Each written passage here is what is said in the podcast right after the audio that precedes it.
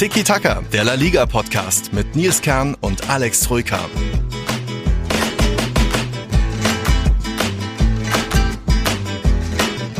Hola in die Runde, so kann's gehen. Die letzte Folge haben wir noch in Berlin aufgenommen. Jetzt kann ich schon mittlerweile wieder Leipzig planen. Puh, da haben wir gleich das erste große Thema, die Champions League Auslosung. Alex sagt vermutlich auch, puh, aber primär, weil Napoli vielleicht nicht unbedingt dein Wunsch war.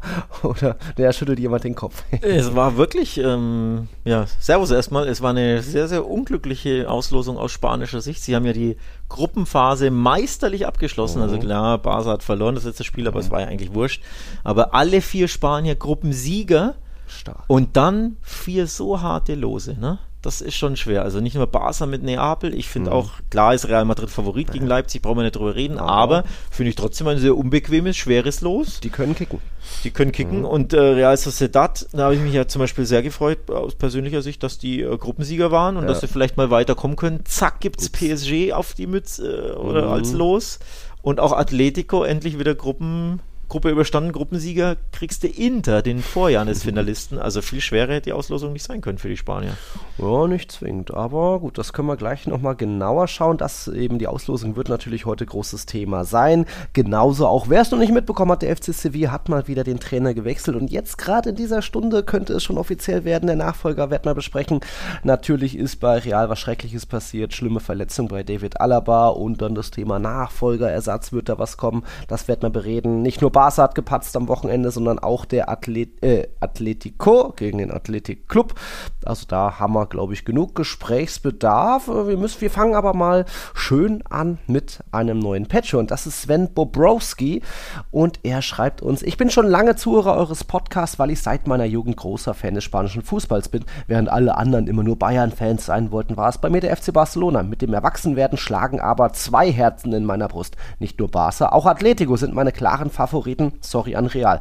Ich verfolge aber auch generell gerne La Liga durch die ganze Bandbreite. Primär schaue ich mir fast alle Spiele auf der Zone an und bezahle auch da die 30 Euro im Monat. Von daher lasse ich euch auch gerne den Support hier zukommen. Jo, dann darfst du gerne auch noch hier Tiki-Taka supporten, das sogar als VIP. Also danke dafür, schön, dass du da bist. Großes Gracias, ja, mhm. an dieser Stelle. Und wer auch supporten will, patreon.com slash Podcast kann das tun, wenn er das möchte. Natürlich freiwillig, aber wir freuen uns natürlich mhm. über jeden Neuzugang in unserer kleinen Community. Müssen wir dann gucken, ob er schon den äh, Discord-Zugang hat, Nils. Habe ich ja. jetzt gar nicht gecheckt. No. Normalerweise sollte er inklusive mhm. sein, aber. Als FIP, ja. Als FIP. Schauen wir nochmal. Schauen wir nochmal. Ansonsten, ja, es gibt natürlich Merchandise für den einen oder anderen etc. Also guckt da mal gerne vorbei. So. Danke für den Support an jeden natürlich. Ja, ich wollte noch sagen, so wie Sven ergangen ist, früher geht es ja, glaube ich, vielen bei uns so in der Community. Da wächst man irgendwo auf zwischen vielen HSV und Bayern und Dortmund-Fans und denkt sich so, ja, aber irgendwie, ich, ich komme nicht aus den Städten, ich will eher was anderes und dann landet man doch vielleicht irgendwo in der Liga, auch wenn er jetzt Barca und Atletico-Fan ist. Das ist interessant. Ich glaube, das ist eine, eine wilde Mischung. Gibt es vielleicht nicht so oft. Ich glaube nicht mal mehr Griesmann ist das mittlerweile. Ich wollte auch sagen, das ist schon eine durchaus wilde Mischung, aber absolut okay für mich. Ja. Ähm.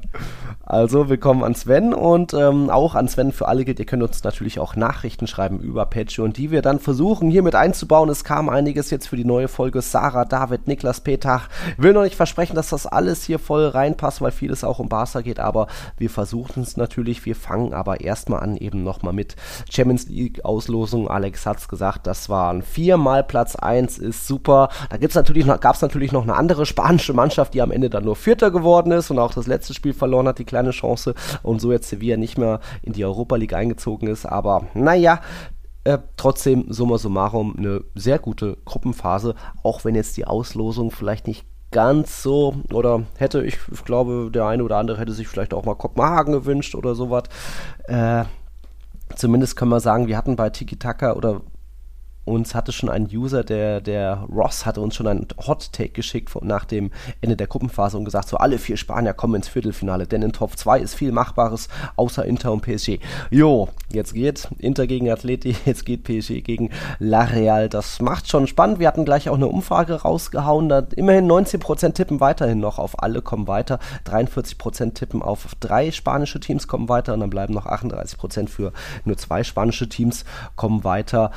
Ich, ich finde zumindest schon mal PSG Real Sociedad ziemlich spannend, weil einerseits hätte ich mir auch PSG gewünscht, weil irgendwer musste ja mal rauswerfen, wenn es der BVB schon nicht ganz geschafft hat. Aber bei PSG und Real Sociedad treffen auf jeden Fall riesige Gegensätze aufeinander. La Real ist ja eine der Mannschaften, die enorm auf Nachwuchs setzt und ähm, da sehr von abhängig ist und damit auch seit Jahren ja ein bisschen für Furore sorgt, sich jetzt endlich auch für die Champions League qualifiziert hat, belohnt hat, auch wenn sie aktuell nur in der Liga auf Platz 6 stehen, aber die treffen eben auf diese ja, teilweise zusammengewürfelte Söldnertruppe aus Paris. Also ich glaube, das könnte schon da treffen, wie gesagt, Gegensätze aufeinander und da besteht schon die Chance zu überraschen, wenn du als Einheit dagegen spielst, wenn du irgendwie MVP ausschalten kannst. Also schwierig, enorm schwierig, gar keine Frage, aber ich würde jetzt da La Real nicht komplett als den Mega-Underdog hinstellen und sagen, ja, das gibt wie Leipzig letztes Jahr ein, ein 0-7, ach nee, das war City, egal.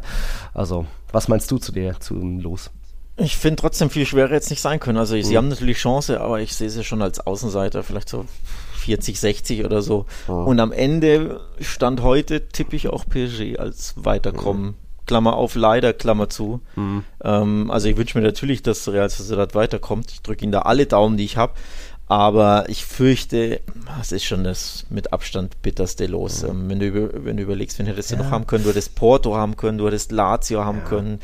Kopenhagen, PSW, ne, wären alle sehr, sehr machbar gewesen ja. und hätte ich mir auch alle gewünscht aus Real Sociedad Sicht. Aber ich glaube, PSG ist, ich will jetzt nicht sagen, eine Nummer zu groß, aber dann trotzdem mit der Klasse von Mbappé, ähm, ja, fürchte ich leider, dass da schon sehr früh, zu früh Endstation sein wird für, für Real Sociedad. Muss natürlich im Hinspiel in Paris besonders aufpassen, aber wenn du da irgendwie nur vielleicht ein Torunterschied, was auch immer verlierst, geht doch was im Anoeta, das, das ist auch eine besondere Atmosphäre. Also wir drücken die Daumen, ja, wir drücken auch die Daumen irgendwo natürlich zwischen Inter und Atletico. Ist ein lustiges Spiel. Unser Max Petschurn ist ja Fan von beiden. Ich glaube, der, der, da schlägt das Herz schon höher. Aber ja, Champions League-Finalist Lautaro ist mega drauf, Inter generell super drauf. Da muss Atletico dann schon mal wieder das Partidazo-Gesicht zeigen, so was jetzt hier und da vielleicht die letzten Wochen nicht immer der Fall war. Auch am Wochenende äh, vom Athletic-Club teilweise vorgeführt worden. Da geht was, aber ja, ich glaube, Inter hat da schon eher die Favoritenrolle. Ja, das ist auf jeden Fall Augenhöhe für mich. Also wirklich ein 50-50-Game. Mhm. Da, da siehst du ja jetzt in Bilbao hat Atletico wirklich sein unschönes Gesicht gezeigt. Da waren mhm. sie ja mhm. wirklich schwach, beziehungsweise der Athletic-Club war echt stark. Aber Inter hat jetzt zum Beispiel auch nicht so überzeugt. Also die mussten ja vermeintlich nur gewinnen gegen Real Sociedad, um Erster ja. zu werden. Und das war wirklich ein extrem biederes 0 zu 0, wo ja Inter auch nichts eingefallen ist. In Real Sociedad war Inter auch schwach. Ähm, von daher ja, die sind auch nicht immer so top, ne? Bei Atletico weißt halt auch leider nicht immer, welches Gesicht du bekommst. Vor allem das Auswärts ist ja dann doch manchmal nicht ganz so hübsch. In der, in der Liga haben sie ja, glaube ich, alle Heimspiele gewonnen. Also wenn sie da zu Hause die Hausaufgaben machen können, wobei man ja zuerst auswärts spielt, denn das ist vermeintlich der Vorteil, dadurch, dass alle vier Spanier Gruppensieger mhm. wurden, haben alle vier Spanier das Rückspiel zu Hause. Ja. Können da also vielleicht einen schwachen Auswärtstag da noch drehen. Mhm. Darauf hoffe ich so ein bisschen, aber grundsätzlich ist das ein 50-50-Game, da kannst du dir Münze werfen. Extrem schwer zu sagen, wer da die Nase vorn haben wird. Ja, sagst du denn auch 50-50 bei euch? Denn Napoli hat jetzt klar, sind die Zweiter geworden und haben auch Real Madrid hier und da vor Prüfungen gestellt. Aber das ist nicht mehr die Mannschaft von der Vorsaison, logisch, weil auch ein bisschen was am Kader, weil ein bisschen was auf der Trainerbank passiert ist. Und ich hattet ihr nicht in der Europa League die erst rausgeworfen, auch in Neapel dann? Also das sollte doch auch machbar sein, auch wenn gerade der FC Barcelona besondere Probleme hat. Aber gehen wir da mal davon aus, Mitte Februar sieht das vielleicht schon wieder ein bisschen besser aus, oder? Da war der Xavi-Hype noch groß, ne? Das war, vor, das war ja, ja, vor zwei Jahren, da war er erst ein paar Monate da. Ja. Ähm, war ja, ich glaube, Playoff war das, ne? Champions League Playoff oder war das? Der, war das Achtelfinale? Weiß ich gar nicht mehr. Auf jeden Fall war Neapel Barca. Ja, aber war das nicht Playoff? Du von in die, in die Playoffs rein. Genau, genau, genau. Rein. Das, ja. ja. oder United. Hm. United war ja auch im Playoff, aber ich hm. glaube Neapel auch. Bin mir nicht sicher. Ist ja, ja auch wurscht, aber auf jeden Fall, ja, da hat Barca in Neapel 4-2 gewonnen. Ähm, aber ja, von dem Barca damals fliegende Fahnen war, war, ist ja nicht mehr so viel zu sehen. Es war ja mhm. dieser Monat, wo Barca irgendwie in drei von fünf Spielen vier Tore schon geschossen hat. Ne? Mhm. Haben sie nicht auch gegen Atletico vier geschossen und noch in irgendeinem anderen Spiel? Also da war der, der Xavi Hype Train oder der ähm, Xavi Bus La, La Chavinetta ne, besser unterwegs. Jetzt ja. ist es eher ein bisschen, äh, der Reif ist ein bisschen platt, der eine rechts hinten und der, die Ölanzeige piept auch rot. Ne? Mhm, und man, man schleppt sich so ein bisschen in die Weihnachtspause oder anders gesagt, zum Glück ist das Spiel erst in was, drei Monaten oder zweieinhalb oder so. Ja. Bis dahin kann sich noch viel tun, aber das Barca von jetzt gerade, mhm. das hätte mit egal jeder Mannschaft große Probleme, wenn das, du, ja. wenn du guckst, wie sie sich so anstellen mhm. gegen Schachtja, gegen äh, Royal Antwerpen, jetzt gegen Valencia, die auch nicht prickelnd waren, ja. auch wieder nicht gewonnen, obwohl die Leistung jetzt besser war, aber es hat halt wieder nicht gereicht. Gegen Girona kassierst du vier Stück. Ja. Also aktuell wäre ich fast schon wurscht, wie der Gegner heißt, würde ich mich nicht so wohl fühlen, aber natürlich hat Neapel mit Osimen, mit äh, Quadratskelia richtig, richtig gefährliche Stürmer. Also auch da kannst mhm. du deine Gegentore kassieren. Mhm. Weiß nicht, ob es 50-50 ist. Sagen wir mal 52 zu 48 pro Barca mit mit Barca-Brille. Also, also weiterkommen ist schon drin, aber es gibt leichtere Lose. Ne? Ja, ja. Und trotzdem, der spanische und italienische Meister da ja, spielen nicht die optimale Saison. Napoli nur Fünfter, Barca aktuell Dritter immerhin noch, außer Atleti gewinnt das Nachholspiel gegen Sevilla. Ja, und dann gibt es doch noch spanischen Besuch in Deutschland. Mal wieder. Real war erst in Berlin, war auch erst in Leipzig. Das war in der Hinrunde 22-23 und jetzt geht es wieder nach Leipzig. Die kriegen ja gerne mal dicke Lose für Achtelfinals. Da gab es Liverpool, da gab gab City letztes Jahr mit dieser 0-7-Niederlage auch. Jetzt kommt Real Madrid nach Leipzig zuerst, dann natürlich im Bernabeu das Rückspiel. Ja, hätte ich jetzt nicht unbedingt gebraucht, ist für mich ähm, so ein bisschen rein vom, vom Reisethema her. Ich wäre auch gerne nach Rom, nach Paris gefahren, egal sportlich attraktiv, weil Leipzig kicken kann, weil Simmons mega gut drauf ist und äh, Scheschko trifft und das sind noch gar nicht alle neun äh, genannt. Ähm, ich glaube, Leipzig kann das schon real vor Herausforderungen stellen, wie es auch in der Gruppenphase damals war. Real hat, in Bernabeu zwar 2-0 gewonnen, aber dann im Rückspiel gab es eben diese 2 3 Niederlage aus Real Madrid Sicht. Und da ist immer so ein bisschen der Faktor mit den Gegner unterschätzen, überrascht sein, vielleicht vom Heimpublikum. Aber hey, ist alles egal, was ich hier sage, das muss Real Madrid lösen. Ich rede nicht von einem Pflichtsieg, aber Real Madrid hat da mehr Erfahrung, mehr Coolness, genau in diesen K.O.-Spielen. Mal, mal Gruppenphase aus, ausgeklammert, das ist ja nochmal was anderes, wenn es vielleicht nicht mehr um so viel geht im letzten Gruppenspiel Spiel, aber K.O.-Phase muss Real Madrid da ähm, Leipzig überwinden und deswegen ist das vielleicht schon das einfachste dieser vier spanischen Los aus spanischer Sicht. Oder zumindest das, wo die Favoritenrolle am wirklich mit Abstand klarsten ja. ähm, vorab geregelt ist. Also ich erwarte auch ganz klar, dass Real weiterkommen. Mhm. Ja, natürlich hat, ähm, hat Leipzig wirklich gute Spieler und wird gefährlich sein mhm. und kann vielleicht auch mal in einem Spiel zwei Tore schießen und dann geht es halt vielleicht 2-2 in Leipzig aus im Hinspiel, mhm. wenn es, ne? Pressiert, aber im Rückspiel spätestens wird, Bas äh, wird, wird Real Madrid da für klare Verhältnisse sorgen. Ich glaube auch, dass sie abgezockt sind, dass sie routiniert sind, dass sie, klar, das Spiel ist in zwei Monaten, du kannst jetzt nicht sagen, sie sind in guter Form, ne? der Satz mhm. passt natürlich nicht, aber ich mache mir da tatsächlich recht wenig Sorgen. Es ist ein attraktives Spiel an sich, muss man ja sagen. Also man kann es ja auch aus neutraler Sicht sehen. Das sind teilweise super spannende, interessante Paarung. PSG, ja, genau. Real Sociedad, Inter, Atletico, Napoli, Barca. Es ist generell ne, auf Augenhöhe oder Spannung ähm, gegeben. Es könnte auch mitunter bei Leipzig Real sein, aber unterm Strich prognostiziere ich nicht nur, dass Real weiterkommt, ich glaube, die kommen mindestens ins Halbfinale in der Saison. Mhm. Ähm, das ist natürlich die Alaba-Verletzung, ist ein mhm. Tiefschlag, ne? da sprechen wir gleich noch drüber, mhm. aber generell habe ich das Gefühl in der Saison, ich glaube, wir werden City im Halbfinale sehen, Real Madrid im Halbfinale. Ähm, das ist jetzt, stand jetzt mein, meine ja. Prognose und ja, deswegen glaube ich nicht, dass da Leipzig groß Real Probleme ja. machen wird.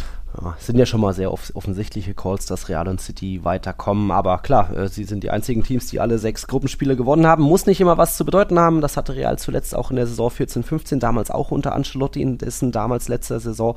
Und danach ist man dann in der Rückrunde eingebrochen, auch wegen ein paar Verletzungen. Modric damals unter anderem. Und deswegen, ja, ist das so langsam, oder was heißt langsam Faktor? Real schleppt sich seit Wochen mit irgendwie sechs, sieben, acht Spielern, die immer irgendwo nicht zur Verfügung stehen, ausfallen, ähm, durch die Saison und es gab natürlich die beiden Kreuzbandrisse von Militao und Courtois zu Saisonbeginn.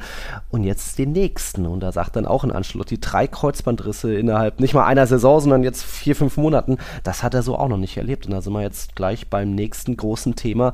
Real Madrid und das Verletzungspech oder speziell eben in dem Fall das riesen, riesen Pech von David Alaba, der sich im Spiel gegen Villarreal ja ähm, im, so ein bisschen in einem Zweikampf mit Gerard Moreno das Knie so reingehakt hat. Sehr unglücklich sah das aus und hat dann gleich auf dem Platz, also da lag angezeigt, oh oh, da ist irgendwas passiert. Und dann, als man so die Wiederholung gesehen hat, haben auch schon viele gemeint, oh, oh, das sieht nach ACL aus. Also Kreuzbandriss bei ihm, natürlich dann auch der EM-Zug mehr oder weniger abgefahren. Darum soll es jetzt hier nicht gehen. Mir geht es ja um Real Madrid und um David Alabas Gesundheit. Und der ist jetzt, glaube ich, erstmal richtig bedient. Und da hast du jetzt einfach schon wieder einen Kreuzbandriss. Wir hatten ja schon letztens das Thema mit Jeremy Pino und äh, Arambari bei Getafe hat schlimm. Natürlich äh, bei euch ist, ist, hat Scavi auch genauso schlimm erwischt. Ähm, das ist schon heftig, was da aktuell passiert. Auch wenn bei Kreuzbandrissen, glaube ich, mehr das Thema ist, einfach Pech als jetzt die generelle Belastung. Aber naja, wenn das Knie vielleicht doch nicht mehr ganz so stabil ist durch 50 Spiele im Jahr, ist das vielleicht doch ein kleiner Faktor egal. Plus Courtois plus Militao, ne? Also mhm. es sind ja wirklich ähm, ja, große Namen von großen Vereinen, die regelmäßig die allerschlimmste Verletzung im Fußball sich zuziehen. Und das ist mhm. schon eine Häufigkeit, eine Dramatik, die so irgendwie eine neue Qualität hat, finde ich. Also vor allem ja. das ist Barca und Real so erwischt, so krass in einer Saison vier wirklich wichtige Schlüsselspieler, mhm. Stammspieler, Topspieler. Das ist schon heftig. Ähm, von daher, ja, extrem, extrem bitter. Ähm, also gute Genesungswünsche natürlich auch an mhm. David Alaba, auch dass er genauso wie Gavi die EM verpassen wird. Also, dass es in einem EM-Jahr passiert, ist halt noch mhm. die Kirsche auf der Torte mhm. bezüglich Unglück. Ne? Wenn, es ist ja eh schon die schlimmste aller Verletzungen, tragisch in jedem anderen Jahr, aber dass es just dann auch ein EM-Jahr ist, mhm. ist, schon, ist schon extrem bitter und äh, ja, ist einfach schlimm. Und ähm, übrigens, äh, der Tipp vorhin, weil ich gesagt habe, ich glaube, Real und äh, City kommen ins Halbfinale, das war mein Gefühl nach der Gruppenphase schon, also unabhängig von der Auslosung, mhm. war das mir mein Gefühl, die beiden kommen da weiter und werden dieses Jahr eine gute Runde spielen. Mhm. Aber klar, Jetzt ist der Kader natürlich dünner. Mhm. Ähm, also ich glaube, wir sind da schon beim Thema. Ich meine, ich habe es nämlich auch schon im Sommer nach der Verletzung von ja. Rüdiger gesagt. Ich finde, die Abwehr ist zu dünn. Ja. Sie haben damals nichts gemacht, weil mhm. sie hatten ja Nacho, sie hatten ja Alaba, sie hatten ja Rüdiger, aber jetzt fällt Alaba schwerwiegend aus. Ich glaube, jetzt musst du im Winter definitiv einen Innenverteidiger nachkaufen. Ja, hat uns auch Peter gefragt, von wegen, wie wahrscheinlich es ist, dass Real Madrid da jetzt auf dem Transfermarkt aktiv wird. Er schreibt weiter, oder gibt es vielleicht einen jungen Spieler in der Jugend, dem du zutraust, in der Innenverteidigung da auszuhelfen?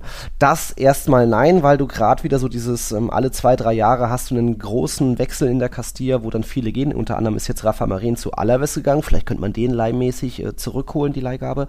Aber aktuell hast du sehr viele junge Spieler in der zweiten Mannschaft, die eben gerade mal auf irgendwie zehn Castilla-Spiele kommen. Also da da würde ich jetzt nicht mal einen Marvel oder so nennen, eher mal vielleicht noch einen Asensio Carrillo, die äh, was aushelfen könnten, aber das ist jetzt keine, keine Lösung. Also als vierten Innenverteidiger hätte ich mir das schon im, im im Sommer nach Militärkreuzbandriss vorstellen können, weil da hättest du immer noch drei Weltklasse-Innenverteidiger gehabt und dann noch einen, der so Format Vallejo, Format Victor Schust irgendwie den Verein ein bisschen kennt oder aus der Jugend hochgezogen wird, da ab und zu mal aushilft, jedes siebte Spiel, was auch immer. Aber jetzt brauchst du ja wirklich einen, der dann eher jedes dritte Spiel einspringt, weil Rüdiger und Nacho, wer sagt, dass die nicht auch noch irgendwie mal ein WWchen kriegen? Also da brauchst du jetzt ja auch schon eine eher internationale Top-Spielerform oder ich sage jetzt nicht gleich Weltklasse, und ja, ich sag, ich hatte auch damals im Sommer schon gesagt, es ist fahrlässig, da nicht zu handeln, sich nicht irgendwie einen, einen vierten Backup zu holen. Es musste ja auch schon mal Chuamini in der Innenverteidigung aushelfen, hat auch gut gemacht gegen, gegen Osasuna. Und ähm, jetzt ist natürlich ein, ein Muss, wen zu holen, weil du eben nur noch zwei Weltklasse-Innenverteidiger hast und ein Schuameni fürs Mittelfeld eingeplant ist und in, die in der Jugend noch nicht so aushelfen können, nicht eingespielt sind. Und da bin ich glaube schon, dass Real Madrid was machen wird. Ich hätte so auch direkt einen Wunsch. Für mich geht es immer darum, wenn du jetzt einen im Winter holst, er hat keine Saisonvorbereitung, der muss nicht der muss schnell funktionieren, muss schon vielleicht sogar alle kennen, alle Mitspieler, den Trainer, vielleicht auch manche Gegner, also sich schnell zurechtfinden, die Sprache kennen, schon akklimatisiert, akklimatisiert sein. Und vielleicht kann man ja irgendwie Rafael Varan von Man United zurückholen, wenn United sagt, oh, wir müssen gerade eh ein bisschen wieder den Kader ausmisten und verkaufen. Vielleicht kann man da was machen, aber ich denke auch, dass Real Madrid nicht tief in die Tasche greifen will, sondern eher sagen würde, kommt bis Saisonende ausleihen nur. Aber wenn da dann United wiederum sagt, ach nö, muss eigentlich nicht sein, wir wollen wenn dann 20 Millionen, dann ja, sieht es vielleicht doch eher nach einer B-Lösung aus wie einen ehemaligen Canterano. Ob das Victor Justus von Cadiz, hm, muss nicht sein. Äh, Rafa Marin von Alaves zurückholen, der spielt schon auch regelmäßig. Ah, meiner Meinung nach muss da eben eine gewisse Klasse, Qualität her und das würde einen Waran bringen, der ja damals auch einen sauberen Abgang hatte, nicht jetzt so wie, wie Ramos oder Cristiano, wo man, wo das ein bisschen bitterer verlief, der Abschied, von dem her würde ich mir sowas wünschen und wie gesagt, ich kann mir vorstellen, dass Real Madrid was machen wird, das ist ja logisch, aber wer, das ist, da ist es noch sehr früh, da was abzusehen. Mal gucken. Finde ich einen guten Call, Varane. Mhm. Ähm, also aus Realsicht natürlich. Ähm, Würde ich Kannst du dich wieder wöchentlich versprechen mit dem Namen, wie jetzt auch. Varan, das eh lässt mal. Ich kann halt kein Französisch, ne? Aber du hast neulich, glaube ich, auch. Ähm, welcher Verein war das denn? Hast du auch komplett falsch ausgesprochen. Troyes, glaube ich, war Oh ja, Troyes. Hm. Genau, du hast, ich, ich habe Troyer gesagt, äh, das war im Rasenfunk nämlich, und dann kam auch äh, Leserzuschrift und nee, nicht Troyer, das heißt Trois. Ja? Trois. Also ich habe es auch schon, ich habe mir sogar Mühe gegeben und habe es ja. falsch ausgesprochen, aber dein, deine Aussprache war komplett Banane. Ups. Aber ja, ich hatte halt kein Französisch in der Schule. Ne? Also ja. Varan, ich versuche es mhm. mir zu merken, sollte er zurückkommen. Mhm. Ähm, ja, hat aber natürlich eine enorm problematische Saison bei United mhm. bislang hinter sich. Ne? Ich glaube, hat er neun Spiele gespielt, wenn überhaupt. Wenn überhaupt. Hat ja. ständig Verletzungen, dann sitzt mhm. er wieder auf der Bank, dann, also irgendwie, das funktioniert gar nicht. Also allein aus diesem Gesichtspunkt könnte eine mhm. Rückkehr natürlich auch für ihn eine tolle Sache sein, weil er bei United ja gar nicht funktioniert. Ähm, ja, nicht mehr funktioniert, er hatte schon seinen Platz, aber. Oder ja. nicht, oder nicht mehr funktioniert, ja. aber ähm, ob die den jetzt abgeben wollen würden. Also mhm. er ist schon ein ziemlicher Flop für United bisher, mhm. glaube ich, kann man schon so sagen, was ich so auch auf Social Media mhm. von United-Fans wahrnehme. Andererseits haben die selber solche Verletzungsprobleme hinten, dass es für die keinen Grund gibt, den abzugeben. Mhm. Außer natürlich, sie sagen selber, ja, wir wollen einen anderen, jo. gibt da mal einen schönen Batzen Kohle. Mhm. Aber so von der Personalie würde, Achtung, Varan gut mhm. funktionieren bei Real. Finde ich, wird schon Sinn machen. Ansonsten hier auf die Schnelle wüsste ich jetzt auch nicht, ob man da jetzt irgendjemanden von ja ja, Cardis und Getafe mhm. und Coda loseist, ob das dann reicht. Also du brauchst, brauchst ja schon das oberste Regal, denn ja. dein Anspruch ist Meisterschaft gewinnen, Champions League gewinnen mhm. oder zumindest so weit wie möglich kommen.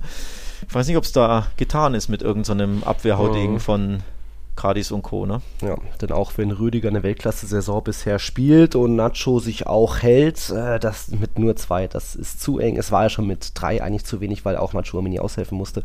Aber da muss was kommen und ich glaube, Real Madrid wird da auch tätig werden. Aber das heißt nicht, dass sie viel Geld in die Hand nehmen. Also mal gucken, das wird, da werdet ihr natürlich bei Real total informiert, was alles so passieren wird.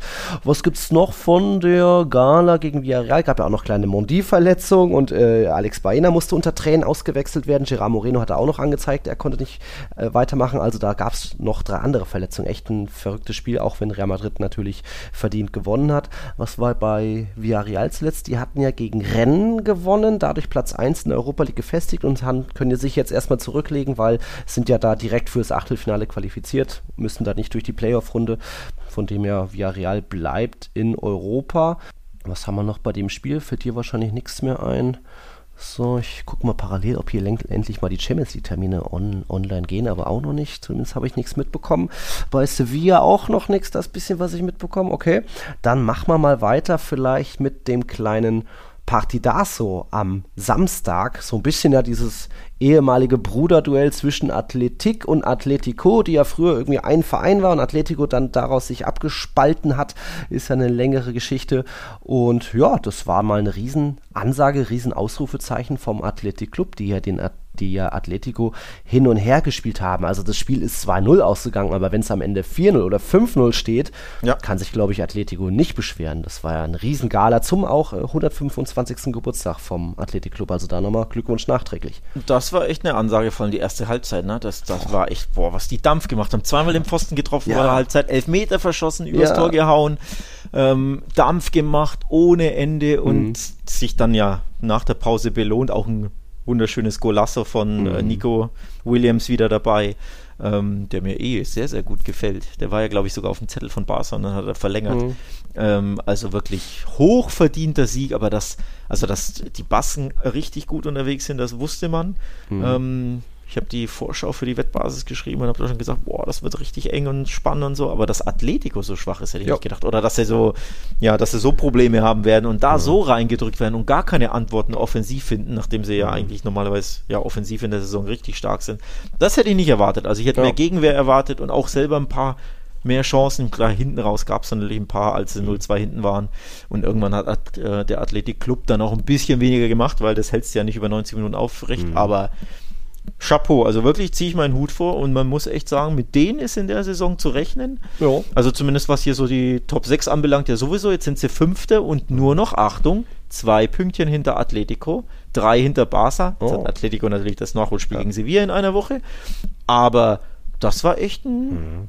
Ja, ein schönes Statement, muss man mal sagen. Ja, das hat, hat Valverde auch richtig gut mittlerweile hinbekommen, als dass auch eben die Offensive funktioniert. Die haben jetzt öfter mal auch Spiele, wo so mehr als zwei Tore machen. Es gab den 3-2-Sieg gegen Villarreal. Du kannst auch mal vielleicht 4-0 gegen Rayo Vallecano gewinnen, aber es ist ja nicht diese typische Athletik, weil sie eben doch sehr viel vorne verballert haben, sehr ineffizient waren. Und klar hast du auch in diesem Spiel, beide Williams-Brüder haben Aluminium getroffen und Sunset verschießt den Elfmeter, aber trotzdem geht da aktuell sehr viel Gutes zusammen. Ich glaube, wettbewerbsübergreifend haben sie die letzten neun Spiele nicht mehr verloren. Die letzte Niederlage war das 0-1 gegen Barca. Erinnert euch an das späte von Marc Guillou, sein, sein Debüttor.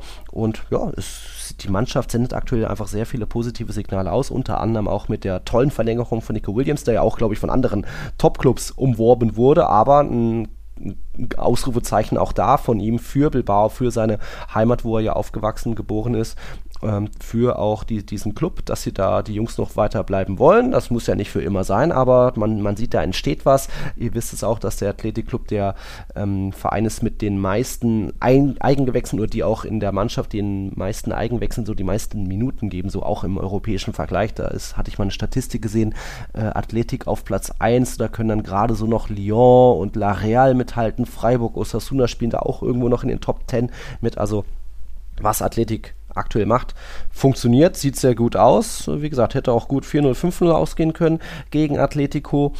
Aber ja, wie weit es da hochgeht, ich glaube, Platz 5 ist schon top. 4 sehe ich jetzt noch nicht, weil ich zumindest denke, dass Real Sociedad irgendwann auch nochmal vorbeigehen wird. Aber hey, die haben trotzdem auch eine besondere Saison mit, mit der Champions League Doppelbelastung. Jetzt ist vielleicht auch nochmal eine andere Nummer, Nummer als letztes Jahr noch mit Europa League. Mal gucken. Klar, oder könntest du Athletik Champions League zutrauen? Naja gut, ähm, letztes Jahr war es so, da hat Valverde auch ähm, einen richtig, eine richtig starke Hinrunde gespielt mit dem Athletic Club. Da waren sie, glaube ich, nach 17 Spielen siebter. Hatten ein paar Punkte weniger, aber wirklich nicht viel. Also wirklich mhm. ähnlich gute Hinrunde. Mhm. Und dann ging, äh, ich glaube, dann haben sie von fünf Spieltagen vier verloren. Also so zwischen dem, aus der Erinnerung, zwischen dem 17. und 22. oder so. Mhm. Und dann irgendwie komplett den Faden verloren. Also erstmal diese Schlappe und danach kam, ja, sehr viele Unstetigkeiten und sehr viele Unwägbarkeiten und plötzlich drei, vier Spiele mal kein Tor geschossen, dann haben sie wieder mhm. 4-1 gewonnen, dann wieder 0-0 irgendwo auf Mallorca oder so. Also da die Rückrunde oder quasi ab Weihnachten war dann irgendwie die, diese gute Form wie weggeblasen. Jetzt sind wir natürlich gespannt, ob sie diese grandiose Form, die sie gerade haben, mhm. äh, konservieren können über die kleine Weihnachtspause in Spanien ist ja ein ja. bisschen Päuschen, ne? Was sind das, zehn Tage oder so? Ja, mehr als die letzten Jahre. Hat ähm, sich die Spielergewerkschaft vereingesetzt. Genau, braucht man natürlich auch mal, aber muss man dann gucken. Deswegen, ich bin noch ein bisschen skeptisch, weil sie mhm. eben letztes Jahr in der Hinrunde auch sehr, sehr gut unterwegs waren und plötzlich in der Rückrunde dann, äh, ja, schon ja. ziemlich enttäuschten.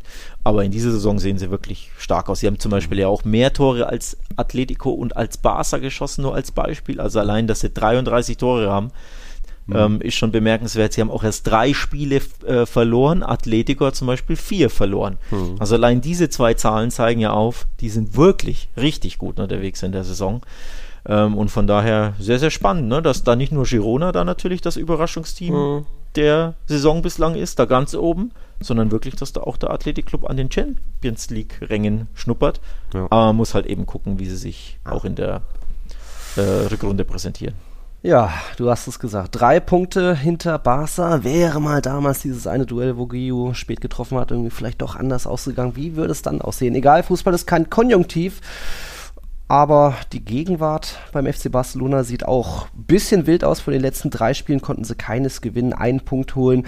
Jetzt Antwerpen, ja, natürlich nicht schön und ein bisschen blamabel, aber es war dann auch das letzte Gruppenspiel. Du warst äh, quasi sicher Gruppenerster. Von dem her ist das irgendwie noch zu verschmerzen, aber ja, das, trotzdem darf sowas nicht passieren, wenn du eh schon irgendwo gucken musst, dass du irgendwo mal Selbstvertrauen tanken musst. Und dann kriegst du gegen Valencia trotz einem okayen Spiel gleich den nächsten Patzer, spielst nur 1-1. Ähm, das ist wild. Ich, ich würde aber noch mal kurz bei der Champions League bleiben. Zumindest hat uns Sarah dazu geschrieben. Ich muss sagen, ich fand es irgendwie schon lustig, dass ihr gesagt habt, dass sich Barca nicht von Antwerpen abschießen lässt. Aber sie haben halt trotzdem drei Tore kassiert und verloren. Denkt ihr, man kann langsam auch mal über Lewandowski reden, weil der hat ja in der Champions League auch nur ein Tor dieses Jahr. Genauso viel, viele wie Mark Hm, was meinst du? Über Champions League reden, äh, über Champions League sag ich schon, über Lewandowski Ja, reden. Habe ja. ich eigentlich schon gemacht, dass ich den, oder? Oder war das im Rasenfunk? Ich merke mir das immer gar nicht. Heute nicht. Heute in welchem, Lewandowski. in welchem Format ich wo wen kritisieren. Ich war ja auch bei den äh, Kollegen von das Rondo TV, da haben wir auch über Lewandowski gesprochen. Ich glaube, da habe ich ihn auch kritisiert. Also ich, vielleicht habe ich es nicht, nicht in diesem Das, Podcast hier der gemacht. macht den Hattrick perfekt hier. macht den Hattrick perfekt. ähm, ja, also man hat, äh, oder anders gesagt, eigentlich war das seine beste Leistung seit Wochen und Monaten, nur er konnte halt wieder kein Tor schießen gegen Valencia. Gegen Valencia. Hm. Ähm, aber diesmal hatte er Chancen, diesmal hat er sich herausgearbeitet, diesmal wirkte er auch griffiger, spritziger. Der eine Volley zum Beispiel, ich habe eine Compilation nämlich von seinen Bayern-Toren gesehen, da hat er ja so viele Volleys reingehauen, das waren so krasse Weltklasse-Tore. Und einen solchen Volley hat er auch gegen Valencia rausgehauen, den hat er aber auf den Torwart gebolzt oder Mama, da Schwili hat den gehalten. Aber da hat- habe ich quasi den alten Lewandowski aufblitzen sehen, nur eben ohne Tor. Und genau das, dieses Tor hätte ihm, glaube ich, schon sehr, sehr gut getan. Hat er wieder nicht gemacht, eine Chance hat er auch wieder, ich will jetzt nicht sagen kläglich, aber nicht so gut vergeben. Diese Lupfer, ne, wo er nicht so richtig in den Ball kommt und ja, schieß ihn doch mit der Pike oder schieb ihn doch ins Eck irgendwie und aber lupf ihn doch nicht so halbherzig, wo du auch denkst, boah, bei Bayern hätte er den einfach eiskalt gemacht ne, und keiner hat Fragen gestellt. Also Lewandowskis Form in der Saison ist absolut besorgniserregend und ich habe auch zu den Kollegen in den anderen Podcast-Formaten gesagt, ich glaube, da macht sich das Alter bemerkbar, da macht sich das ein oder andere auch bemerkbar. Er hat ja, sowohl er als auch seine Frau haben ja in äh, Interviews gesagt, dass sie jetzt ja in Katalonien viel mehr das Leben genießen, in Barcelona wirklich auch als Ah. Menschen angekommen sind, Okay. dass er nicht mehr so ehrgeizig ist, nicht mehr so verbissen. Er war bei Bayern wie eine Maschine und jetzt genießt er mehr alles. Ja, und wenn dir dann die drei, vier, fünf Prozentpunkte fehlen, weil Ja. du nicht mehr diese Torgeilheit, diese Verbissenheit, diesen verrückten Ehrgeiz hast, dann äh, ja, fehlt dir halt auch da hier und da mal ein Zentimeter oder die Konzentration beim Abschluss oder dich nervt natürlich, dass die Retaffe und Gradis Verteidiger dir ständig die Füße stempeln und da kommt eins zum anderen und dazu das Alter. Und all das ist die Gemengelage, die man leider sehen kann. Und ich glaube auch deswegen haben sie jetzt Rocke im Winter geholt, weil sie sagen, boah, wir brauchen da vorne eine Konkurrenz, einen anderen Spielertypus, jemanden, der vielleicht häufiger steil geht, macht ja Lewandowski nicht. Ähm, ja, also ein bisschen ist das ein Sorgenkind, kann man schon sagen, aber Ja, Ja. ich, ich erinnere mich eher, dass wir auch in der letzten Rückrunde öfter mal das Thema Lewandowski hatten. Da war eher noch das Thema, dass ich gesagt habe, Barca setzt sehr viel Fokus auf die Defensive, erstmal 0-0 halten, später noch 1-0 gewinnen, dass gar nicht so viel Futter nach vorne ankam. Jetzt ist ja Barca trotzdem unter den drei Mannschaften mit den meisten Abschlüssen der Liga und seine Zahlen, er kommt ja trotzdem noch auf 13 Torbeteiligungen aus 20 Einsätzen. Das ist jetzt keine Katastrophe, aber für einen Lewandowski, ja, merkt man, dass es nicht mehr so, dass es nicht so perfekt harmoniert in der Mannschaft. Es gab ja auch diesen, diesen Handschlagverweigerer mit Lamin Jamal und so weiter. Also, ja, ich glaube, er ist vielleicht auch einfach nicht so hundertprozentig glücklich sportlich, auch wenn er das Leben vielleicht anderweitig genießt mittlerweile. Ja. letzte, letzte Woche hat ihm Rafinha einen Freistoß weggenommen. Ne? Da ist äh, Lewandowski angetreten, wollte schießen und äh, Rafinha hat das Ding einfach geschossen hat und Lewandowski schaut ihn an, ja, ich wollte doch schießen oder was machst denn du? Und er, ja. Und hat ihn halt drüber geschossen. Also auch da merkt man, ne, wenn es harmonisch wäre, oder anders gesagt, bei Bayern hätte ihm keiner diesen Freistoß weggenommen. Ne? Da, wär, da war der klare Boss. Da hat er die Freistöße aber auch noch getroffen. Ich glaube, die letzten 70, 80, 60, was auch immer, hat er, hat er nicht getroffen. Also bei Bayern war auch ein besserer Freistoßschütze. Aber ja, auch da so eine gewisse Disharmonie oder, oder Missverständnis oder so hat man gesehen und auch im, generell im Barca-Spiel wirkt er auch manchmal ein bisschen angefressen und unzufrieden und oft kriegt er nicht den Service, aber in den letzten Wochen und Monaten hat er reihenweise Chancen gehabt und sie auch vergeben. Also wenn ich an äh, Girona denke, ich weiß gar nicht, ob ich es letzte Woche angesprochen habe, den einen hätte er früher bei Barca gemacht, so einen Volley-Schuss, den er da irgendwie komplett falsch erwischt und in der 90. hat er eine riesen Kopfballchance und er hätte schon ein tolles Kopfballtor in der ersten Halbzeit gemacht und den setzt er mit dem Ohr kläglich neben das Tor. So, und diese beiden Chancen, die er da vergeben hat, da reden wir dann schon über Abschlussqualitäten, die jetzt nicht mehr ganz so da sind, wie sie zu Bayern-Zeiten da waren. Ne? Und wenn er, er ist nun mal ein Starspieler, der seine, keine Ahnung, 30 Millionen im Jahr kriegt, der ist halt dafür gekauft worden, um diese Dinger zu machen.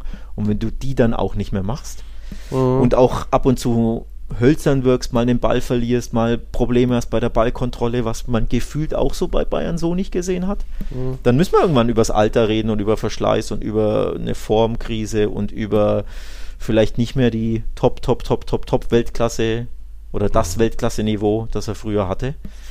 Ja, und dann fehlen dir auch die Tore. Und die Tore fehlen ja Barca aktuell eh. Mhm. Denn wenn wir mal über das Valencia-Spiel sprechen wollen, jo. sie hatten einen Dreier XG, Nils. Also die Leistung war ja Ach diesmal so. wirklich nicht so schlecht. Mhm. Ich fand sie, das war die, also das Atletico-Spiel war die beste Leistung in den letzten Wochen. Mhm. Haben sie auch verdient gewonnen, aber ich fand auch Valencia über die 90 Minuten, fand ich gut genug, dass du da gewinnst und zwar nicht irgendwie 1-0 mit Ach und Krach, sondern wirklich auch vermeintlich komfortabel. Also mhm. schießt es 2-0, dann ist das Spiel vorbei, aber das haben sie wieder nicht gemacht. Sie hatten auch nach dem Ausgleich genügend Chancen, um dann doch noch das Tor zu machen. Ich glaube, Ferran Torres hat auch so ein Volley aus fünf Metern an den Torwart geschossen. Also man muss auch wieder über die Chancenverwertung reden. Mhm. Und ja, unterm Strich dann doch wieder ein sehr ernüchterndes 1 zu 1 nach diesmal nicht ganz so schlechter Leistung, aber ja, mhm. wer, wer, nicht gewinnt, ne, hat wenig ja. Argumente. Ja, haben auch nicht viele irgendwie auf Patzer getippt. Immerhin hier Miguel, hast du eben schon erwähnt, äh, hat 1-1 getippt, aktueller Spieltagssieger, genauso Roger Lite und Ungala. Auch das 1-1 schon ein bisschen erahnt im Mestalla. Da kann man auch mal nur unentschieden spielen, aber so mit den letzten Wochen ist das bitter, weil einfach die Stimmung im Verein, glaube ich, nicht gut ist. Und so eine ähnliche Frage stellt auch David.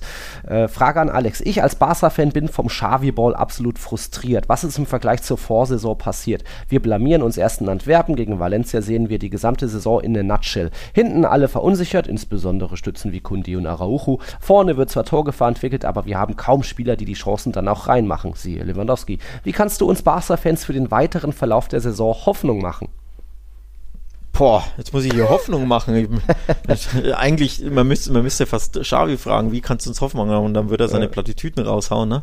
Ja. Also es ist ernüchternd, absolut. Ähm, Gehe ich mit. Antwerpen finde ich, sollte, also es ist natürlich peinlich irgendwo, aber sollte man es nicht so hochhängen, weil du hast es ja angesprochen, da war halt alles ge gelaufen. Mhm. Das, du hast gesehen, das Spiel ist denen völlig wurscht. Da hat die Körperspannung gefehlt. Die wussten, wir können sogar verlieren, weil ja, weil der Schacht ja eh hätte sieben Tore aufholen müssen mhm. und dann lagen die ja zurück. Also dann erst wusste die Mannschaft erst recht, es ist völlig wurscht, wie wir spielen.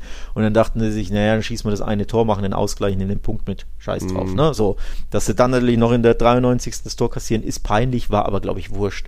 Ja. Weil du ja schon in Valencia, fand ich, dann eine Reaktion gesehen hast. Da war die Körperspannung da, sie haben schneller gespielt, da war mehr Wucht drin, da war mehr Intensität drin, da war mehr Ehrgeiz, alles.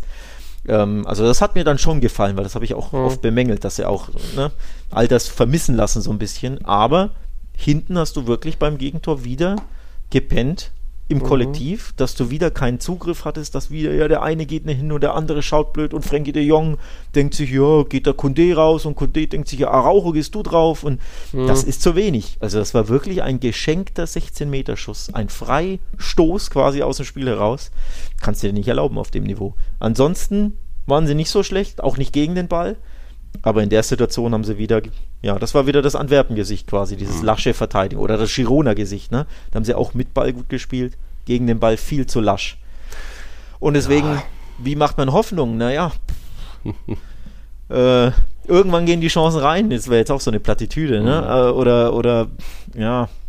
Also ich glaube, den tut die Pause, diese kleine Winterpause von den 10, 12, 11 Tagen, tut mhm. ihn schon auch gut dass du da so ein bisschen ein Reset machen kannst. Es ist ja auch oft so, dass, dass du auch einen natürlichen Reset, Reset hast durch, diese, durch diesen Supercup, dass du da einfach wieder zehn Tage weg bist oder ne, sieben Tage in Saudi-Arabien. Da hast du vielleicht einen Klassiko, das gibt dir, wenn ja. du den gewinnen solltest, gibt dir das auch nochmal einen ganz anderen Antrieb, weil du einen Erzrivalen geschlagen hast. Also da kannst du quasi schon so neue Kräfte sammeln durch diese zwei Unterbrechungen. Ähm, und eine Hinrunde ist ja selten eine Rückrunde. Ne? Man sieht es ja Jahr für Jahr, auch bei Real Sociedad, die teilweise in der Rückrunde grandios waren und dann in der Hinrunde eingebrochen sind und man konnte das auch nie erklären. Ne? Die hatten ja auch keine zehn Ausfälle. Also manchmal ist es so, dass Mannschaften in einer Rückrunde ein anderes Gesicht haben als in der Hinrunde oder über ein paar Monate. Ähm, darauf hoffe ich so ein bisschen, weil aktuell gibt es nicht so viele Hoffnungsmacher. Aber die Saison in aller Regel spitzt sie sich zu im Februar, März, April, Mai ne? und nicht im. Mhm November, Dezember.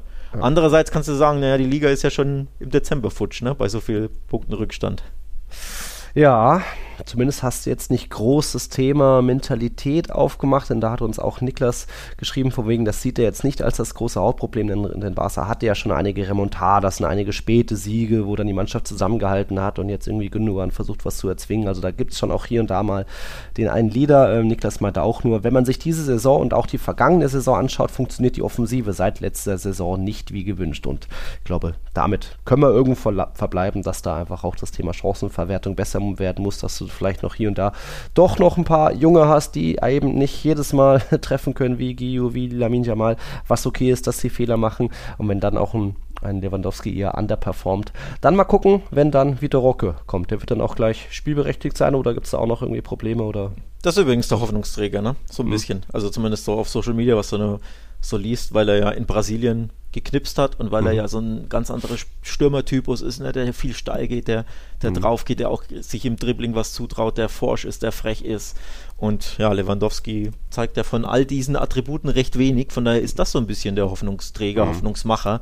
Aber klar, ein 18-, 19-Jähriger, der aus Brasilien kommt, da sollte man, finde ich, ja. äh, den Ball eher Kalmer, flach Kalmer. halten. Kalmer, Kalmer. Ne? Man weiß nicht, bis der sich akklimatisiert, dann wird er ja. natürlich nicht so viel spielen, weil einfach ähm, Lewandowski normalerweise gesetzt ist. Aber das ist so ein bisschen der Hoffnungsmacher. Mhm. Und Laporte hat, glaube ich, heute, oder Deko oder Laporte waren es die Woche oder heute oder wann auch immer, gesagt, dass er, wenn es das Financial Fair Play es zulässt, sie einen neuen Mittelfeldspieler holen wollen, ähm, aufgrund mhm. der Gavi-Verletzung.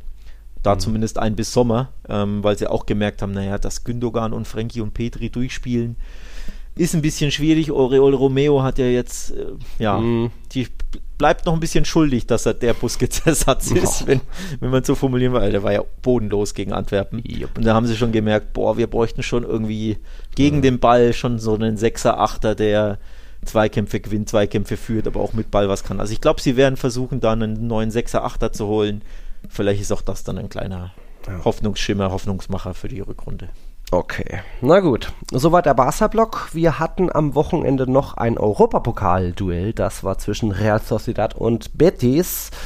Und ja, da steht ein 0-0. Trotzdem war da eigentlich einiges drin. Im Spiel Isco hat hier und da ein bisschen gezaubert. Hacke hier, hat einen Alu-Treffer seiner Kollegen vorbereitet. Wurde natürlich auch wieder zum MVP gewählt. Ich glaube zum zehnten Mal in dieser Saison am, 10, am 17. Spieltag. Chapeau. Und ähm, Larial war aber dem Tor deutlich näher, war, haben ja zu Hause gespielt und sie haben eigentlich auch dreimal getroffen. Zweimal sogar André Silva, der jetzt nach Verletzung zurück ist. Zweimal Abseits und auch Omar Sadik später noch ein bisschen schlampig im Abseits gestanden bei seinem Treffer. Und äh, gab es hier und da noch ein paar andere Chancen. Kubo noch eine hundertprozentige vergeben quasi. Also das hätte auch gut anders ausgehen können, aber dann hat man vielleicht doch hier und da gemerkt, die Doppelbelastung der beiden Teams. Betis war ja unter der Woche, wie war das gegen die Rangers, haben sie blöd verloren und sind da doch noch, dadurch dann noch rausgeflogen aus der Europa League, beziehungsweise jetzt in die Conference League rein. Da geht es jetzt gegen Dynamo Zagreb zugelost. Ähm, aber ja, statt 3-1 geht das Spiel daneben nur 0-0 aus ist okay, die bleiben da weiter irgendwie auf den Plätzen 6 und 7 mit drei Punkten auseinander. War ja auch so ein kleines Verfolgerduell, aber ja, mal ohne Tore. Das ähm, Europa League aus war übrigens auch peinlich. Also beide mhm. Sevilla-Clubs haben sich da, finde ich, komplett blamiert. In jeweils absolut machbaren Gruppen. Ne? Mhm. Geht natürlich immer ein bisschen unterm Radar auch von uns, weil Europa League und Conference League ja, ist halt einfach mhm. nicht so mhm. der prickelndste Wettbewerb oder beide.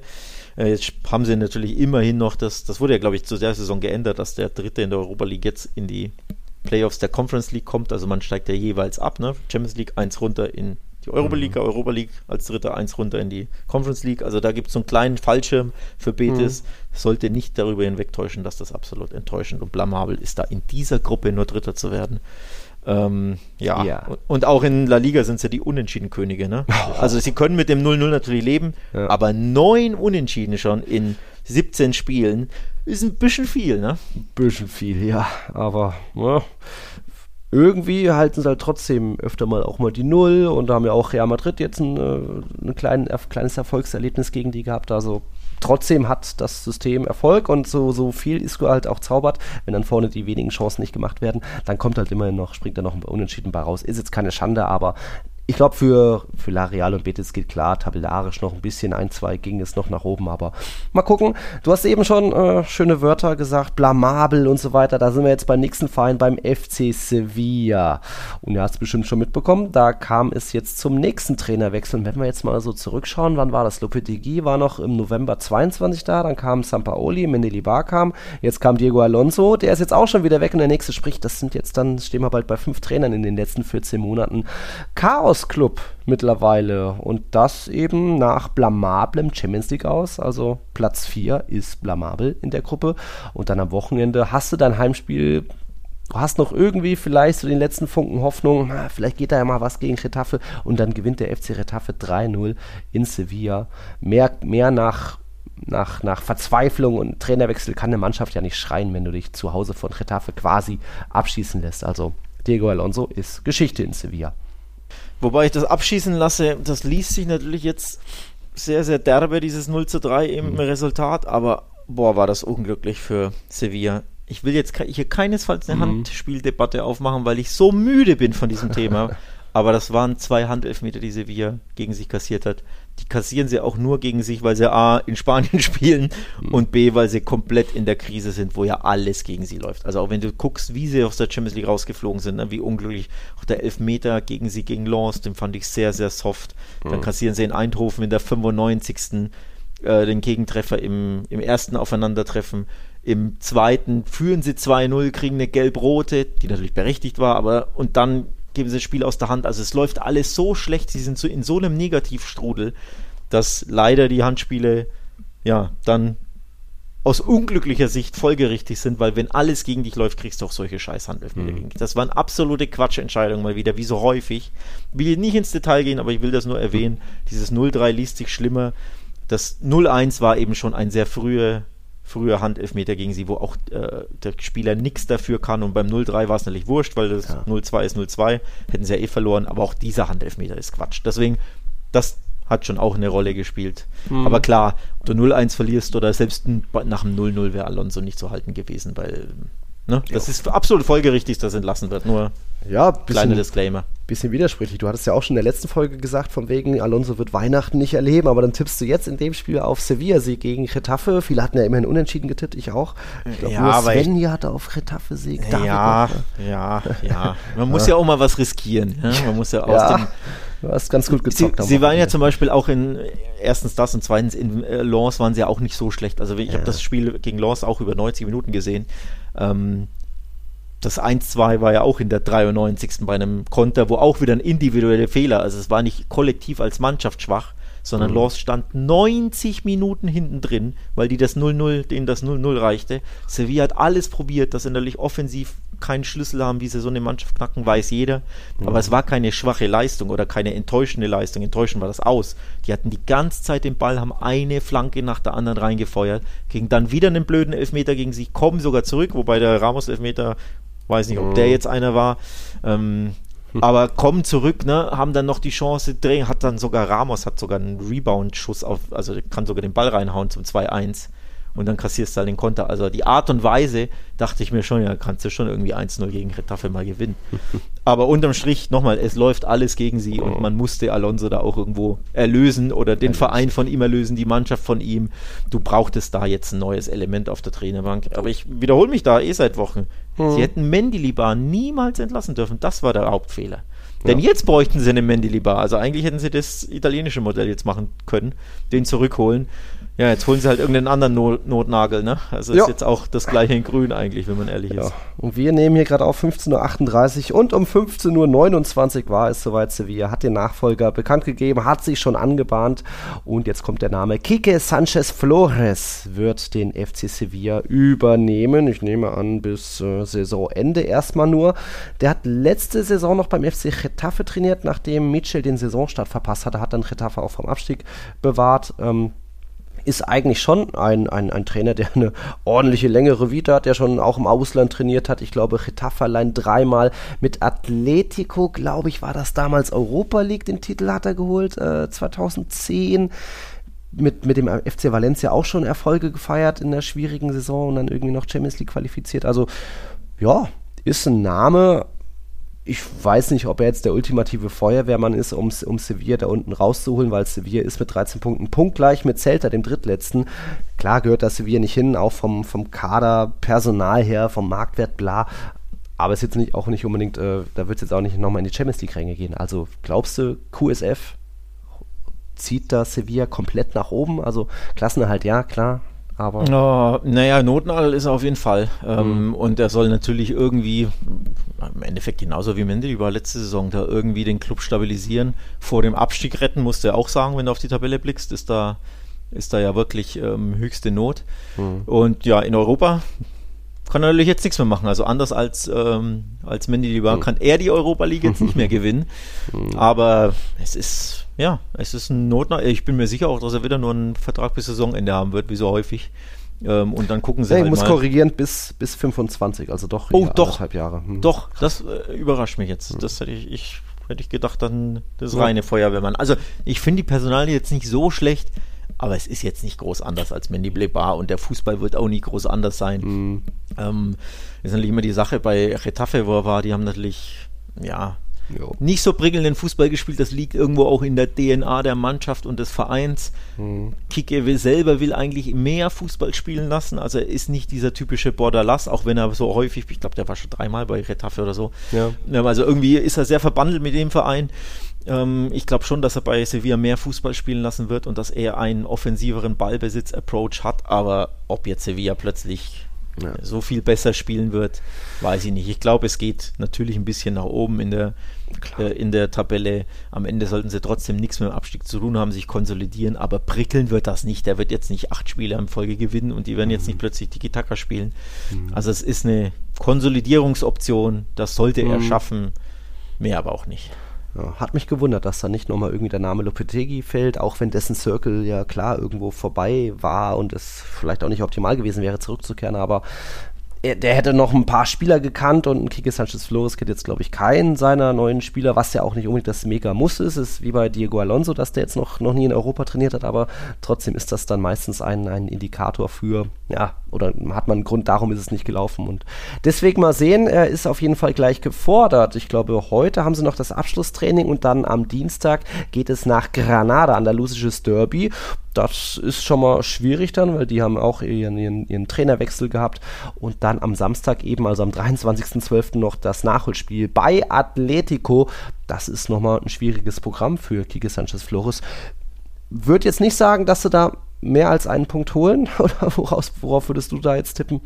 Oh, Weil es einfach zu früh ist, um die Mannschaft Ja, kennenzulernen. ist natürlich schwierig, klar. Hier eine halbe Trainingseinheit, ne? Im, Flu äh, am Flug, Im Flugzeug lernst du ja deine Mitspieler kennen, so ungefähr, oder deine, deine, deine Spieler.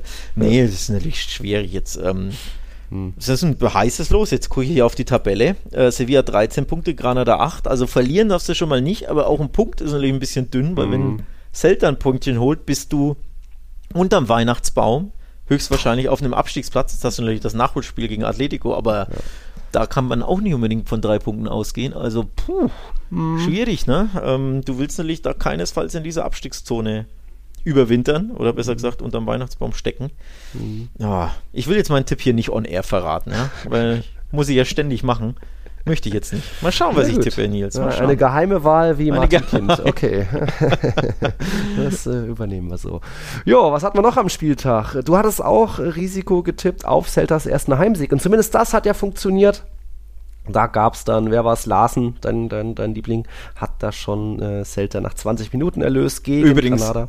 Golasso mit der Hacke, weil du sagst, mein Liebling, hast du das Tor gesehen? Brot- Nö, hab ich nicht. War jetzt nicht so schwer, aber trotzdem ein geiles Tor mit der Hacke. Ähm, Also von daher habe ich mich schon bestätigt gefühlt, warum ich den schon ziemlich nice finde, generell. Oder anders gesagt, über den Sommer hinaus bei Celta würde mich wundern. Ähm, So viel dazu. Aber ja, wichtiger Sieg für Celta natürlich. Ich habe da 2-0, glaube ich, getippt, aber 1-0. Völlig okay da. Zweiter Saisonsieg erstmal. Puh, kann Benitez ja erstmal ein bisschen durchschnaufen und zweitens wird er doch nicht entlassen, wie du dir erhoffst. Erhoffst, ja, es es, erhoffen ist so. Ich wünsche ihm alles Gute, aber ich finde nicht, dass er der richtige Mann ist da. Aber gut, jetzt haben sie ihren, ihren ersten Heimsieg und das ist jetzt auch schon mal nochmal ganz nett so vor der Weihnachtspause. Und was haben wir dann jetzt noch am, am letzten Spieltag vor der Länderspielpause? Geht's nach Villarreal? Ah, da kann das schon wieder ganz anders sein. Aber ja, der klammert sich an seinem Amt fest und wie ich immer sage, liegt da auch im Ohr von, von Präsident Mourinho und scheint da damit Erfolg zu haben. Aber gut, ähm, Glückwunsch zu diesen drei Punkten gegen Granada. Hast du noch was vom Wochenende, was du noch loswerden musst? Nee, Almeria hat wieder enttäuscht. Hm. Da hatte ich auch gedacht, irgendwann wird's doch mal Zeit. Ja, also ich habe wirklich riskant getippt an dem Spiel, da muss man Ja. zugeben. Aber ich dachte mir auch, ah, die müssen doch, nachdem Levante ja letztes Jahr, glaube ich, ne, bis zum was 25. Spieltag oder so auf seinen Nee, ersten es, Sieg. Es war der 20. also der erste Was? der Rückrunde, wie bei Elche davor auch. Genau, okay. Die Zahl habe ich mir nicht gemerkt, aber ich wusste, in der Hinrunde haben sie nicht gewonnen. Ja. Dachte mir, ey, das kann sich doch jetzt nicht direkt wieder wiederholen. Komm, in dem Spiel werden die doch jetzt mal. Also Mallorca ist jetzt auch nicht so prickelnd, ne? Abstiegskampf pur und äh, ne, sind auch nicht so furchteinflößend wie letztes Jahr. Haben ja auch erst 14 Tore geschossen. Da dachte ich mir, komm, irgendwie wäre doch mal einer vom Laster fallen. Weil das nächste Spiel werden sie eher nicht gewinnen, weil der, da geht es gegen Barca jetzt unter der Woche. Deswegen dachte ich mir, komm, vielleicht gegen, gegen Mallorca. Nee, Nope. es war das, an, das typische 0 zu 0, das man erwarten konnte, aber ich dachte mir halt, kommt die einen Gewinn 1-0. Nee. Ja. Aber nee, aber nee.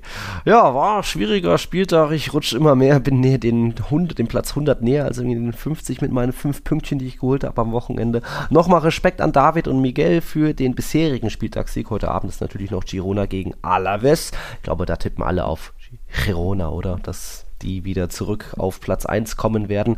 Yusuf weiter vorne oben auf Platz 1. Chapeau dafür. Manita und Marco dahinter. Ähm, ich habe noch einen kleinen, ähm, kleinen Zusatzthema aus der zweiten Liga, was jetzt auch frisch am Montagmittag erst passiert ist. Äh, da geht es um Real Valladolid und um ihr neues Logo, was sie ja vor ein, zwei Jahren haben. Und da bahnt es sich jetzt auch an, es wird einen Mitgliederentscheid geben, dass die Mitglieder das zurück wollen. Und jetzt ist es passiert. Der Verein hat es mitgeteilt, von wegen, ja, Wahl gab es und die Mitglieder haben entschieden, das alte Logo wird, wird man zurückkehren, also ähnlich wie bei Atletico. Zur Saison 24, 25 wird man da das neue Logo durch das alte ersetzen. Ist eine gute Sache, auch wenn ich sage, das alte Logo ist schon sehr kleinteilig, aber hey, das hat halt auch diesen Lorbeerkranz und Elemente, die halt auch irgendwo eine besondere Historie haben und ist nicht ganz so platt und minimal Flat Design wie viele neue. heute Weißt du, weißt du den. Prozentsatz mit wie vielen hast du nicht am Schirm? Ja, das habe ich jetzt nicht, ne. Ich bin ja auch so alter Wappen-Fan, von daher muss, ich, äh, muss ich gleich nachlesen. Äh, Aber ja, spannend, aber natürlich klar in Spanien. Ne? Ja. Traditionalismus und so ist ja eben Fußball so eine Sache. Also Wappen ändern kommt ja Mhm. eben noch nicht so gut an. Ich finde es jetzt nicht so hässlich, das Neue, aber Ja. man versteht das natürlich schon. Äh, ich habe auch noch eine, einen Nachtrag hinten raus. Du hast nämlich in, ab und zu in den äh, vergangenen Folgen immer mal wieder über den Frauenfußball gesprochen und da gibt es Ja. eine Big Breaking News beim FC Barcelona, also bei Barça Femini, hört der Coach Giraldes auf. Ähm, offenbar auf eigenem Wunsch hat er gesagt, er möchte seinen Vertrag nicht verlängern. Ist ja der Erfolgscoach von Barca, ne? Champions League gewonnen, Triple gewonnen in der Meisterschaft. Gewinnen sie ja jedes Jahr die Meisterschaft in der Regel ohne Punktverlust, ohne Niederlage. Und der hört jetzt im Sommer auf, wird seinen Vertrag nicht verlängern, hat das dem Verein mitgeteilt. Und man fragt sich hier, warum, wieso, weshalb. Ich dachte mir, vielleicht kriegt er einen Job bei den Männern angeboten, aber offenbar außerhalb Europas wird er Oh den je. Geldscheinen, den Donnerscheinen Oh je. erliegen. Ich weiß nicht wohin. Ich habe Angst, dass er natürlich, aber Saudi-Arabien gibt es natürlich keinen Frauenfußball. Ähm, ich lese jetzt hier, möglicherweise geht er in die USA zu Washington Spirit. Hm, ja, gut. Okay. Ja, but why, ne? Also Ja, wegen Geld dann wahrscheinlich. Also Ja. es ist offenbar ein lukrativeres Angebot, aber hör halt bitte auf, ey. Also und das ist jetzt schon oder zum Saisonende? Oder? zum Saisonende hört er auf, er wird Okay. seinen Vertrag nicht verlängern, aber natürlich eine, eine krasse News. Ne? Mhm. Barca Femini ist die beste Mannschaft der Welt seit Jahren. Klar, du gewinnst nicht jedes Jahr die Champions League, manchmal scheiterst im Finale, Halbfinale, aber Ja. Mhm. das ist ja wirklich äh, ein, ein Monstrum, das er da geschaffen hat und dass er da jetzt freiwillig aufhört, ist im Frauenfußball eine Breaking News. Ja, interessant. Barca natürlich weiter, zwölf Spiele, zwölf Siege, dahinter dann Real und Levante und Madrid CFF punktgleich mit jeweils 27 Punkten aus zwölf Spieltagen auf den Plätzen dahinter, das ist spannend. Äh, ich kann dir noch schnell, da wir noch kurz eine Minute haben, noch gratulieren zu deiner ersten Platin-Trophäe und jetzt die Disc zurück. Du hast, du hast God of War geschafft und da kam jetzt ein DLC raus, den muss ich spielen, also gib mir meine Disc zurück. Ey, dein Ernst jetzt, oder was? ja, ich kann auch noch ein paar Tage warten, Ja. aber ich dachte, das kann ich in der Aber stimmt, die, Mittagspause äh, die Hörer unserer Sonderfolge, Mhm. die Patreon-Sonderfolge, die wir vor was, drei Wochen oder was Mhm. aufgenommen hatten, die wissen das ja, oder wer es nicht angehört hat, ja, wird höchste Zeit, dass ihr es anhört, da haben wir über übers Zocken gesprochen und dass ich God of War spiele und tatsächlich mein allererstes Platinum, ähm, das erste Schönes Spiel, Gefühl, oder? Das erste Spiel ever, das ich auf der Playstation platiniert habe. Ähm, Ich und bin du hast stolz mich, auf dich. Dankeschön. Und du hast mich immer auch so ein bisschen motiviert und ich habe so viele Sachen eh schon gesucht und dachte mir, komm, das machst du noch. Und ich habe nicht nur Platin geschafft, sondern je, also jeder, der God of War spielt, weiß das ja, das sind so verschiedene Welten, ne? Und ich habe in jeder Welt 100% geschafft. Stark. Schau mal nach, ob du das auch hattest. Wenn nicht, weißt du, was Mhm. du über die Feiertage zu tun hast. Traue ich meine Disc, ja. Brauchst du deine Disc, kriegst du demnächst, ja. Und äh, genau, also ein Achievement im Troika-Haushalt, den es so noch nicht gab. Ja, Chapeau dafür. Gut, dann war's das mit unserer 206. Folge Tiki Taka. Danke fürs Einschalten, danke für euren Support. Wir hören uns dann nochmal vor Weihnachten. Bis dahin, eine schöne Zeit. Hasta la próxima. Ciao, ciao.